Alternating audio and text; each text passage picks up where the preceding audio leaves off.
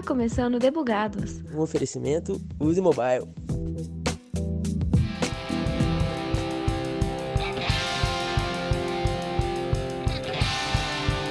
Startup e rodada de investimento são coisas totalmente relacionadas. Afinal, assim como toda empresa, as startups buscam escalar e para isso vão precisar de apoio de investidores. Porém, conquistar a atenção deles é um grande desafio e é sobre isso que vamos falar neste Debugados. Eu sou Thaisa Bocardi e hoje trago para o microfone o Olavo Bevilacqua. E aí, quem é você no squad? E aí, Thaisa, muito prazer, muito legal estar aqui falando com vocês. Já tenho contato com a Yuzi há algum tempo por conta do Conrado, então é legal a gente estar conversando aqui. Bom, eu sou uma pessoa muito envolvida com o ecossistema de startups aí por volta de cinco anos. Eu trabalho com o ecossistema, comecei trabalhando lá em Viçosa, onde eu sou formado, sou engenheiro mecânico de formação eu costumo dizer que, graças a Deus, mesmo sendo engenheiro, eu nunca trabalhei no setor. Então, descobri a, o mundo de startups antes de, de entrar de fato para a engenharia. É, comecei trabalhando com startups lá em Viçosa, através da incubadora de empresa. Trabalhei também no governo de Minas, fazendo algumas ações de empreendedorismo para as comunidades, é, desenvolvendo muita coisa lá em Viçosa. E depois vim aqui para São Paulo. Bom, hoje o que eu faço é, dentro da Bossa Nova, eu sou líder do time de investimentos. Todas as startups que a Bossa Nova investe passam por mim, passam pelo meu time para a gente poder fazer análise e fazer a seleção. Não sou eu que dou o sim final, mas a gente que faz todas as recomendações para que os investidores ou então a diretoria é, tome ali a decisão. Então eu falo que eu sou não sou o cara do sim, mas eu sou o cara do não. Eu sou a pessoa que vai tirar as startups antes e que vai recomendar ou não vai recomendar esse investimento. Ah, então as pessoas têm que conquistar o seu coração antes de tudo. Exatamente. Então, beleza. É, como eu havia comentado aqui nos bastidores, a gente vai conversar bem sobre esses critérios, né, esse checklist para poder você aprovar essa startup ou não. Então, eu já queria puxar para o assunto. E o primeiro item que está aqui na, na listinha é que a startup deve ser inovadora, digital e escalável. O que isso quer dizer? Me explica um pouco a sua visão sobre isso. Legal, então vamos, vamos explicar aí algumas coisas. É, isso aí que você está lendo para mim, alguns primeiros pontos que a gente vai conversar, é o que a gente conhece, o que a gente chama como tese de investimento. Tese de investimento é uma coisa muito importante e que, infelizmente, poucas pessoas se tocam no que, que isso significa de fato. Tese de investimento é saber o que, que o fundo está buscando, o que, que esse investidor gosta de investir, o que, que esse investidor olha em uma startup e ninguém ensina isso para os founders quando eles estão em processo de captação. Então, buscar sobre a tese, saber o que, que é, como ela está escrita, é muito importante porque é só assim que você vai conseguir falar com o investidor certo. Senão, por mais que o seu negócio seja incrível, por mais que o seu negócio esteja crescendo, tem um grande potencial, não está dentro da tese, o investidor não consegue nem seguir o papo com você, porque quando é um caso de investidor de risco em venture capital, como é aqui na Bossa Nova, a gente está usando dinheiro de outras pessoas. Então a gente faz a gestão de Others People Money, é o OPM que a gente fala aqui. Isso significa que todos os cotistas, os investidores que estão com a gente, eles assinam um contrato com a Bossa Nova e a gente descreve muito bem a tese, no que, que eu vou investir. Logo, por uma questão de prestação de contas, eu não posso investir fora dessa tese, né? Então, acho que aí é um primeiro ponto que é super interessante. Busquem tese de investimento de investidores, busquem a tese de investimentos de fundo, para vocês poderem saber é, com quem que vocês devem conversar. Porque aí fica uma, uma busca por captação, fundraising muito mais tranquilo. Começando aí nesse primeiro ponto que você falou, isso para a gente é quase que uma definição básica, só para falar assim, ó, de fato tem que ser uma startup. Parece que é meio redundante uhum. e pode ser, mas a gente tem aqui na Bossa Nova os processos de, de inscrição que são abertos ao público, né? Então qualquer pessoa pode se inscrever. E mesmo a gente deixando todos esses critérios, a gente recebe, por exemplo, hamburguerias, barraquinhas de churros, é, franquias e coisas que não se encaixam dentro desse conceito básico. Então, para a gente ser digital, escalável e inovadora, é praticamente falar assim, ó, tem que de fato ser uma startup. Entendido. O, segundo ponto aqui, então, a, a startup ela precisa estar tá na fase de pré-seed ou seed. E aí, o que, que é isso? Legal, isso é o se a gente pode falar como se fosse uma escadinha de investimentos. Então, nem todas as startups que vão fazer captação, elas precisam seguir essa escadinha em todos os pontos dela, mas é legal explicar o que, que significa. Então, se a gente for analisar durante a vida da startup os aumentos que ela vai estar captando, a gente inclui, se a gente for citar todos eles, a gente começa por uma fase que é a FFF, que é a primeira rodada de investimento que uma startup normalmente tem acesso. E que a sigla é em inglês, que significa Family, Friends and Fools. E aí, traduzindo, seriam a família, os amigos e os trouxas. A galera que é louca o suficiente para acreditar em você ali no começo. Que nesse, nessa primeira rodada, você dificilmente vai ter alguma coisa para apresentar, você não vai ter resultado de venda, você não vai ter produto, você não vai ter nada. Então é aquela galera que está próxima a você o suficiente para poder te emprestar um dinheiro com muito risco. Isso é o que normalmente a galera começa a fazer as captações, além, logicamente, de investimento próprio dos fundadores. Né? Sim. Então, família e amigos, porque são as pessoas mais próximas mesmo, que já estão dentro da sua, da sua rede. E loucos, porque aí todo mundo tem que ser maluco para passar na startup nesse momento. Saindo desse FFF, a gente costuma ter os investidores anjo, que aí são pessoas físicas que aportam dinheiro próprio em uma startup. Aí os cheques costumam variar muito o tamanho. Depende sempre do tamanho do bolso do anjo, né? Uhum. Se pegar um anjo menorzinho, uma pessoa que não tenha tanta disponibilidade de capital, o recurso pode não ser tão grande. Agora, se pegar um grande executivo ou um fundador de uma startup que já vendeu a sua startup, está investindo, que está investindo agora na pessoa física, aí os cheques costumam aumentar. Mas ele ainda é um contrato feito de uma pessoa física com a startup. Depois disso, o paralelo, a gente tem também as aceleradoras. Tem muitas aceleradoras no Brasil hoje que fazem, é, além da aceleração e da prestação de serviços, digamos assim, uh, do treinamento que é dado durante a aceleração, também fazem aporte financeiro. E aí esses aportes financeiros, eles costumam ter inclusive uma, uma barra, digamos, que é colocar, por exemplo, 200 mil reais por 7% da empresa. Então, algumas aceleradoras fazem cheques parecidos, às vezes um pouco mais de valor ou menos, pega um pouco mais de participação da startup. E aí chega no seed e pré-seed. Então, é, o, o pré-seed é um momento que fica entre o investimento anjo e esse investimento seed, que ele já é um, um investimento maior. Por que, que a Bossa Nova fala que a gente investe nesses dois casos? Porque o cheque que a gente aporta, ele é de 100 a 500 mil reais. Logo, se a startup está fazendo uma rodada de investimento muito grande, captando, por exemplo, uma série A, ou uma série B? Vamos lá, deixa eu explicar primeiro. Vamos voltar para a escadinha e depois a gente fala por que, a Bossa okay. investe em seed para Eu ia perguntar sobre isso também. é. Então vamos lá. Então a gente tem. Saiu do, investi do investimento anjo, o próximo passo normal é o seed. Só que ele costuma ser uma rodada de investimento muito grande. Então aqui no Brasil a gente costuma usar um pré-seed para fazer essa ponte entre os dois. A partir do seed, aí é uma escadinha obrigatória. Então, ó, de FFF, investimento anjo, pré-seed e seed, não tem ordem nenhuma. Você pode começar no seed, você pode começar no investimento anjo, depende do time de fundadores, depende da necessidade da startup, depende da sua rede de contatos. E aí a gente entra depois nas rodadas que entram de fato fundos de venture capital, que são as rodadas de série A, de série B, de série C e assim por diante.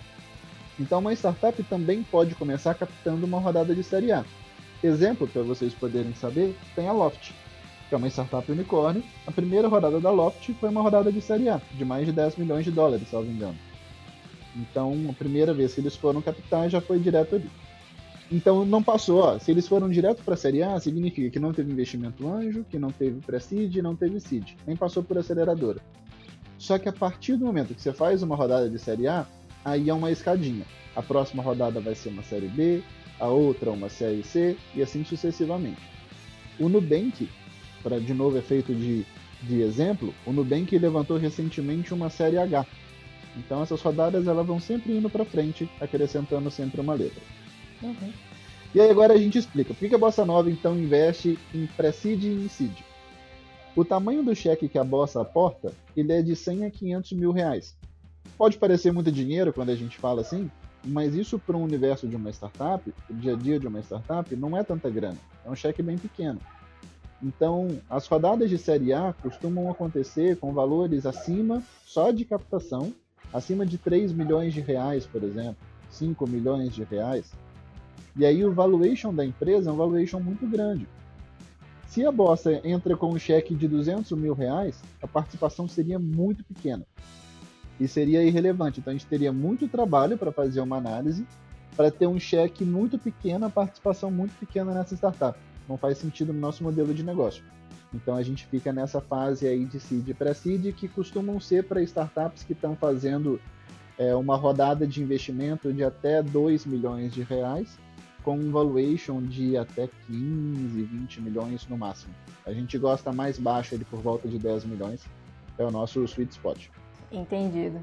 Agora vamos para o próximo ponto então. Por que B2B ou B2B2C? Isso vem tem motivos é, de estudo por trás, mas é muito por uma decisão também do perfil dos investidores. Uhum. Então, quando a gente acredita muito que a Bossa Nova fala muito sobre smart money, né? Então, além da gente entregar o dinheiro propriamente dito, a gente quer entregar um smart, quer entregar uma ajuda, quer entregar é, auxílio no desenvolvimento do negócio.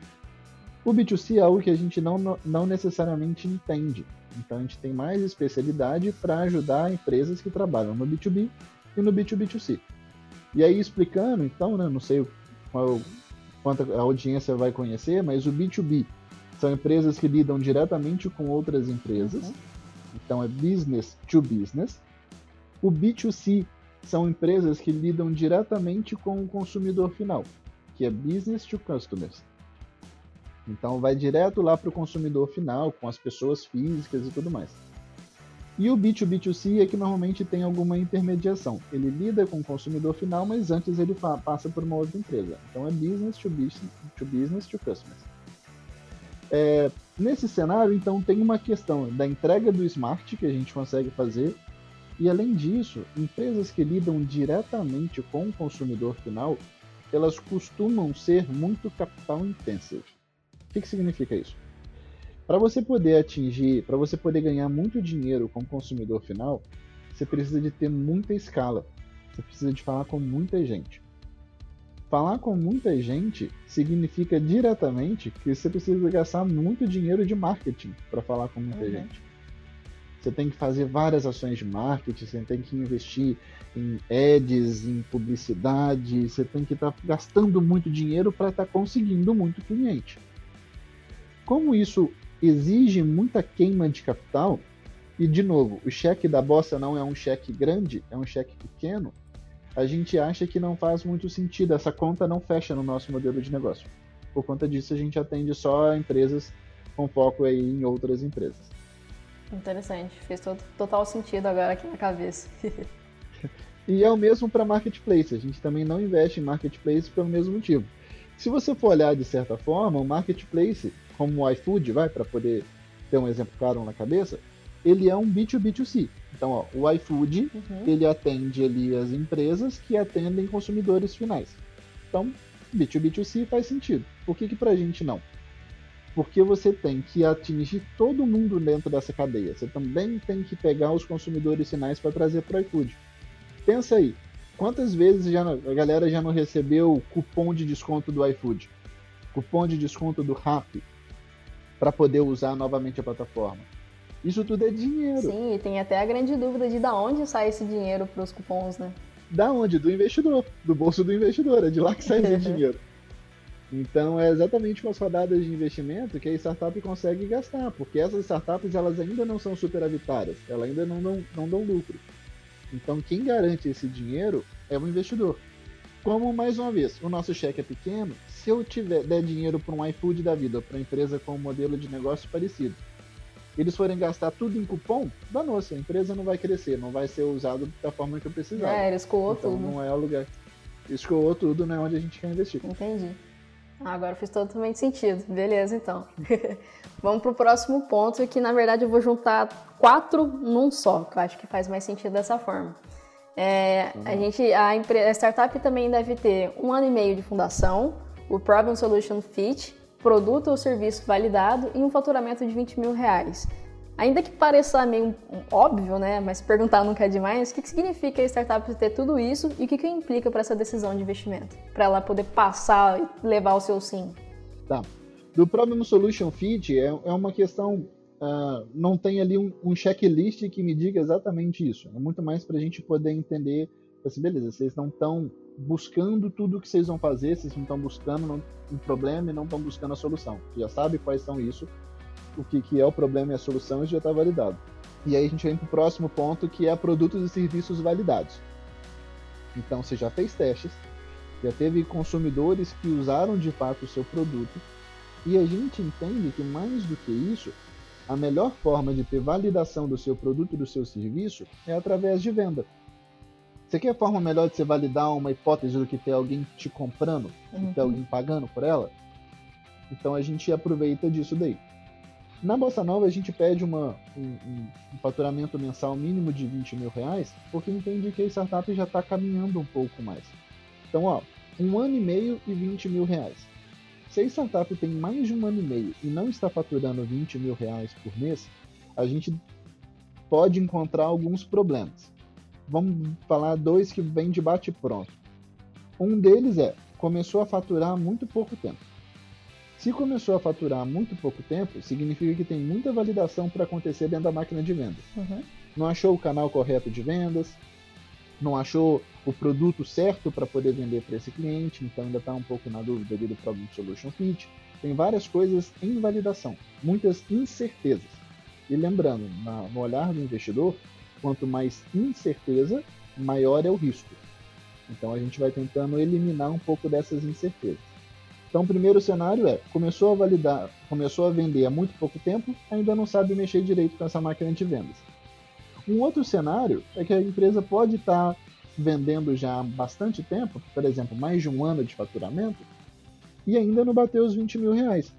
Então, poxa, se a empresa está há mais de um ano vendendo e ainda não passou dos 20 mil, ainda está ali nos 10 mil, 15 mil, é muito pouco. A empresa ainda não aprendeu a vender. Uhum. Então tem muita coisa para ser aprendida ali dentro. Ou não achou a forma certa de gerar valor, não achou a proposta de valor correta, não achou o nicho certo de cliente. Então a gente entende que, de novo, o risco é muito alto, pode ter ali um problema realmente de gestão da empresa e talvez o crescimento dela seja muito comprometido. Então é muito normal quando a gente abre às vezes caixinhas de perguntas no, no Instagram ou deixa a galera trazer dúvida, e o povo faz assim, ó, Olavo, estou faturando 60 mil reais por mês. Já posso pedir investimento? E aí? E a minha resposta sempre é: depende. Você está faturando 60 mil reais há quanto tempo? Se você está faturando 60 mil reais nos últimos seis meses, eu não quero investir em você. Porque você não demonstra crescimento. Uhum. A gente investe em empresas que estão crescendo, que têm um crescimento acelerado. É isso que importa para o investidor. Agora, se você tem um faturamento alto, mas está ali um ano, dois anos naquele faturamento, por maior que seja, será que esse, esse empreendedor realmente vai fazer o que precisa para crescer? Será que esses empreendedores têm sangue no olho para poder fazer o negócio virar uma grande startup que vai dar retorno para gente? Então, é muito mais um, uma questão de faturamento alinhado a crescimento. É o ponto de maturação da startup mesmo. Isso aí. Então, beleza. Bora para o nosso último ponto aqui, que diz que a startup deve estar próxima ao break-even ou com uma visão clara para alcançar ele. O que, é o break-even? O que, que isso tem a ver? Legal. O break-even é quando a receita da startup supera os gastos que ela tem. A gente é muito normal e é muito engraçado. Quando a gente pensa em empresas, assim, como é que a empresa ela vive dando prejuízo? É isso aí, startup em momentos de crescimento, ela vai dar prejuízo mesmo. É o esperado que isso aconteça. Uhum. Quando a gente pede que ela esteja próxima ao break-even, ou pelo menos com a visão clara, é para que ela não seja torrando dinheiro desesperadamente e sem controle. Então, boa parte das startups que a gente investe ainda não estão no break-even. ou se chegaram no break-even, para que ela faça um próximo ciclo de crescimento, ela obrigatoriamente vai sair do break-even. Uhum.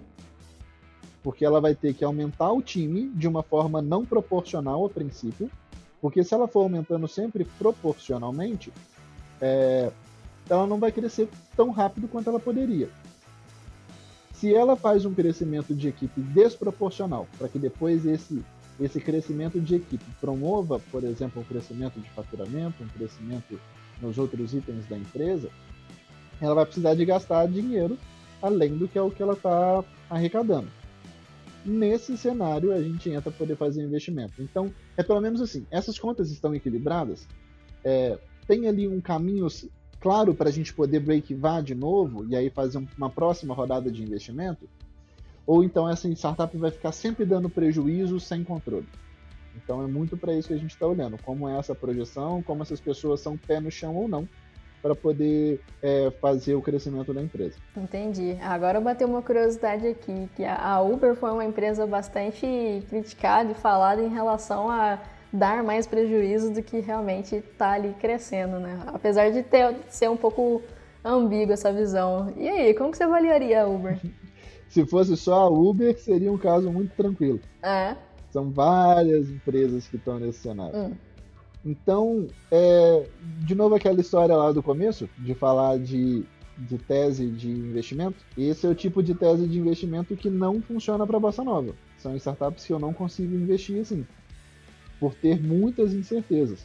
Tem alguns fundos que têm mais facilidade, ou acreditam mais, tomam mais riscos. E aí isso pode acontecer. Agora não é o que a gente avalia aqui na Bossa. Entendido. Então, beleza. A, a, gente pegou todos os pontos já, mas como você havia me adiantado, né, esse é um checklist para você começar a levar em consideração essa startup. Depois que você já conseguiu bater o check em tudo, o que mais que você analisa para a startup ganhar o seu sim e conquistar o seu coração? Legal. Então, ó, esse checklist é o básico. Isso aí vocês, quando, de novo, forem buscar por tese de investimento, olhem o que, que essa galera aqui, que os fundos estão procurando e busquem se encaixar dentro dessas, desses pontos que eles colocam lá. Tem muita gente que deixa isso disponível no próprio site, viu? Vocês conseguem achar essas informações no site do fundo. Aí, ó, spoiler, lá no site da Bossa tem lá bem facinho para achar na home.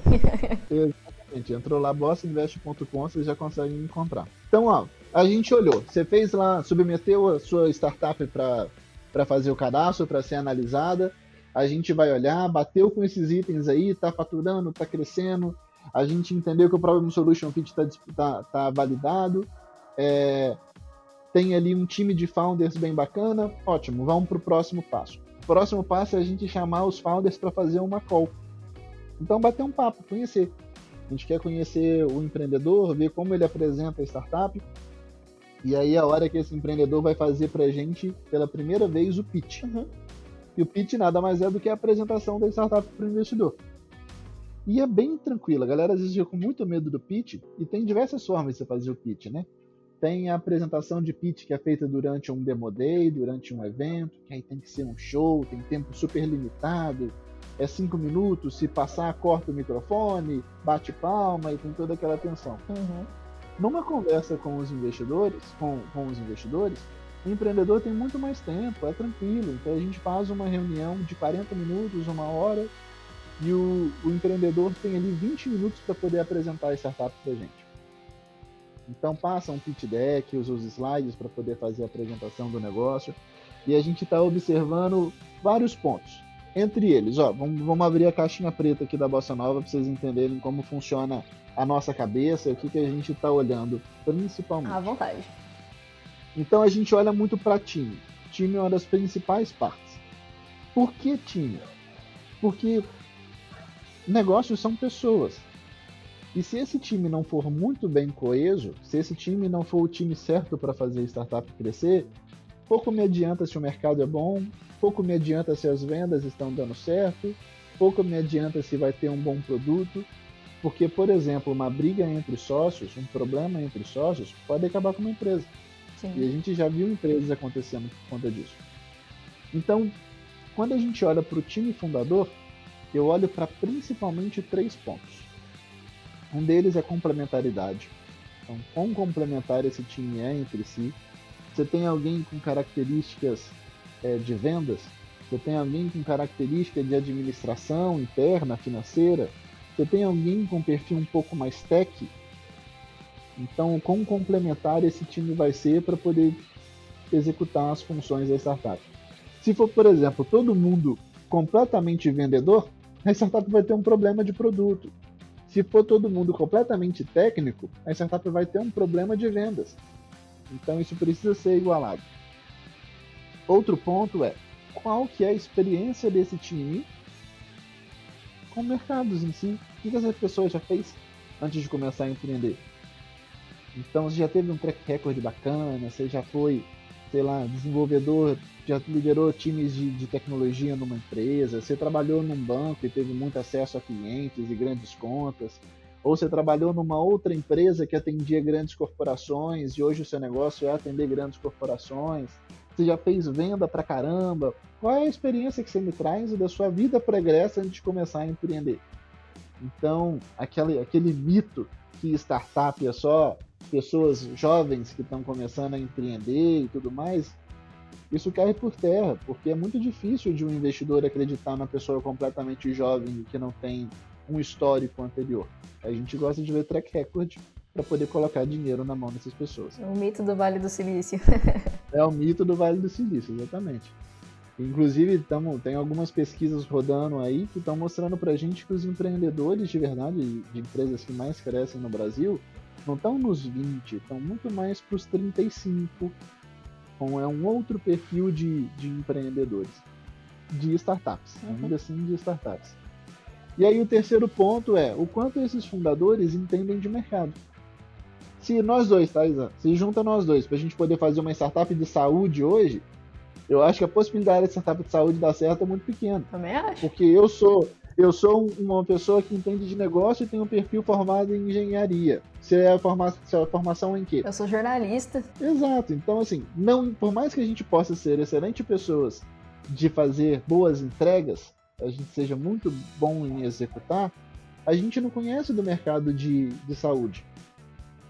Então fica difícil de trabalhar com isso. Quanto dessas pessoas entendem do mercado? Uhum. Aí depois a gente começa a olhar outros pontos, como que é a tecnologia. Aí a gente entra na parte de tech e de produto. Então, como é a tecnologia? Tem time para poder desenvolver essa, essa inteligência tecnológica que, que os fundadores estão falando dela? É, como está como tá a, a infraestrutura do seu produto? E quando a gente fala de startup, invariavelmente a gente vai para o lado de tecnologia, né? Uhum. Então, como que é o time que toca isso? Como é a tecnologia por trás da plataforma? Como que isso vai ser suportado? A tecnologia hoje, o produto já aguenta que a gente dobre ou triplique o número de, de usuários de uma hora para outra com o crescimento? Ou se não é, se ainda não é capaz de aguentar esse crescimento, o que, que falta para ser capaz de então isso tudo precisa ser analisado. Aí a gente vem para mais um ponto que é olhar a máquina de vendas. Todos aqueles resultados que eu comentei de está crescendo, está tendo vendas. Ah, essas vendas elas são possivelmente escaláveis. O que, que a gente falta para poder vender mais? Por que, que não está vendendo tanto ainda? Ou por que, que teve um grande pico de vendas em algum momento? Tem ali um funil de vendas que é bem montado a gente sabe o que, que, se espera em cada etapa do funil, entende sobre conversão.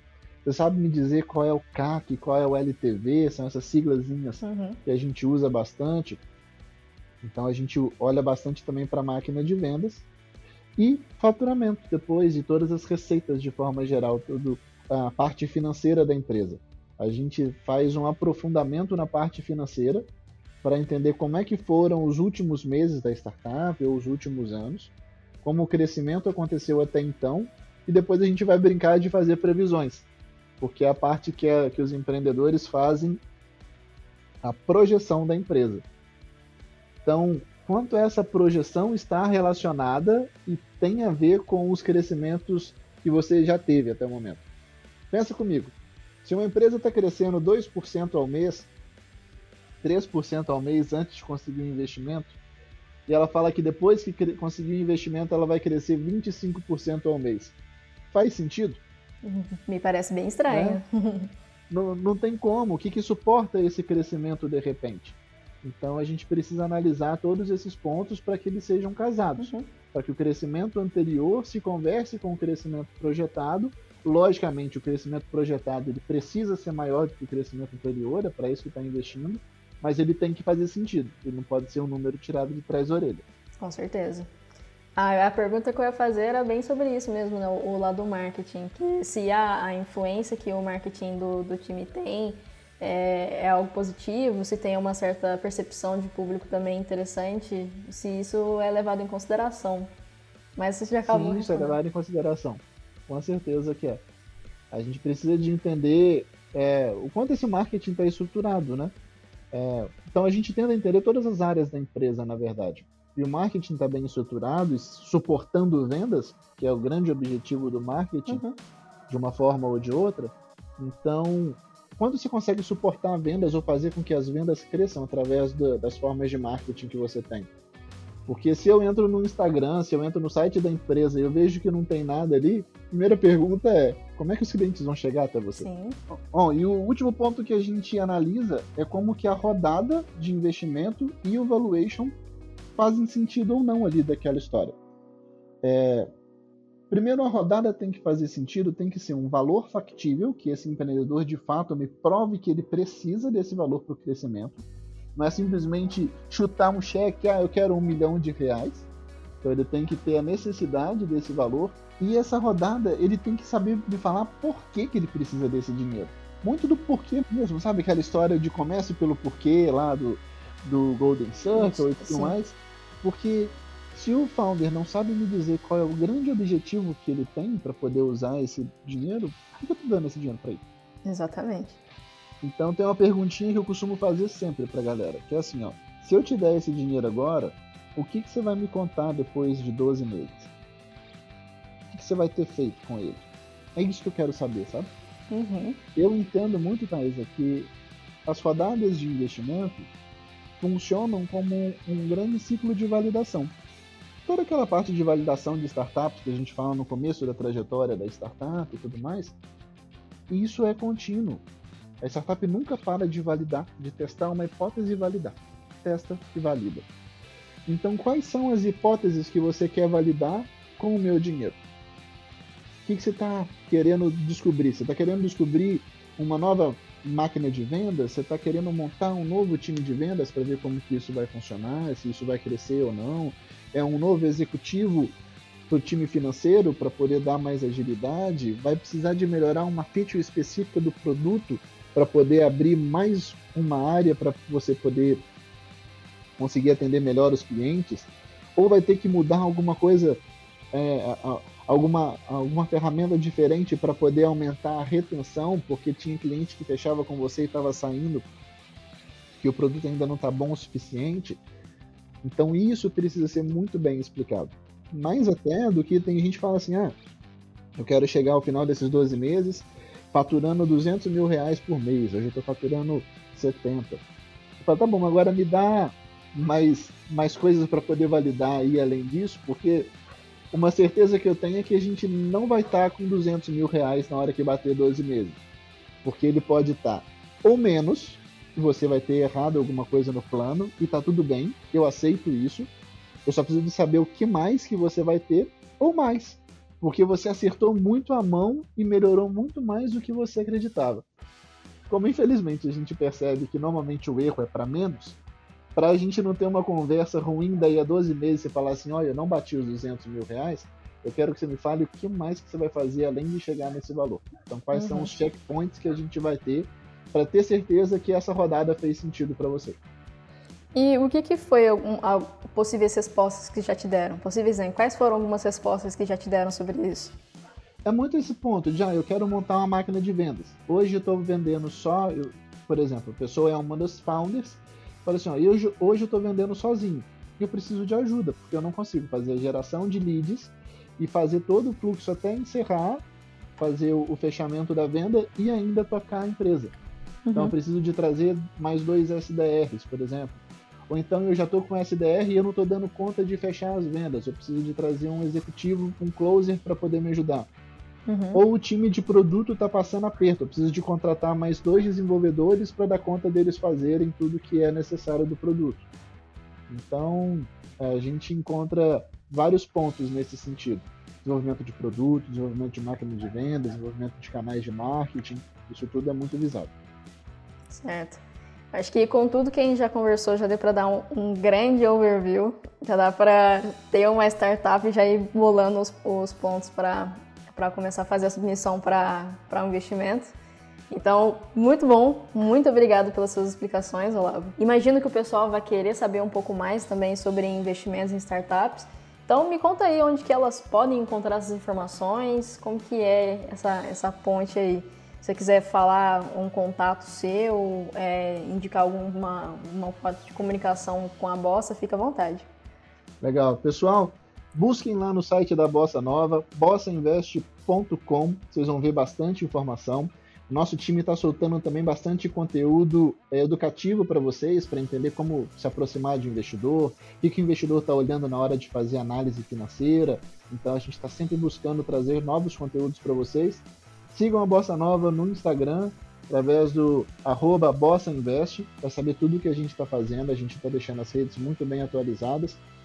E se quiser contato comigo, vai ser um prazer falar também pelo Instagram, arroba Obevilacqua, e no LinkedIn, Olavo Bevilacqua. Me procura lá, fala que vocês me acharam aqui pelo Debugados, para a gente poder bater um papo. Beleza, é incrível. Mais uma vez, muito obrigado pela sua participação, Olavo. Volte sempre, fica muito à vontade. Falou, foi um prazer. Vou deixar todos esses links e users tudo na descrição para facilitar esse caminho da galera para encontrar vocês. Beleza. é isso, pessoal. Zerei o backlog do dia. Então tá na hora de surgir do squad. Falou!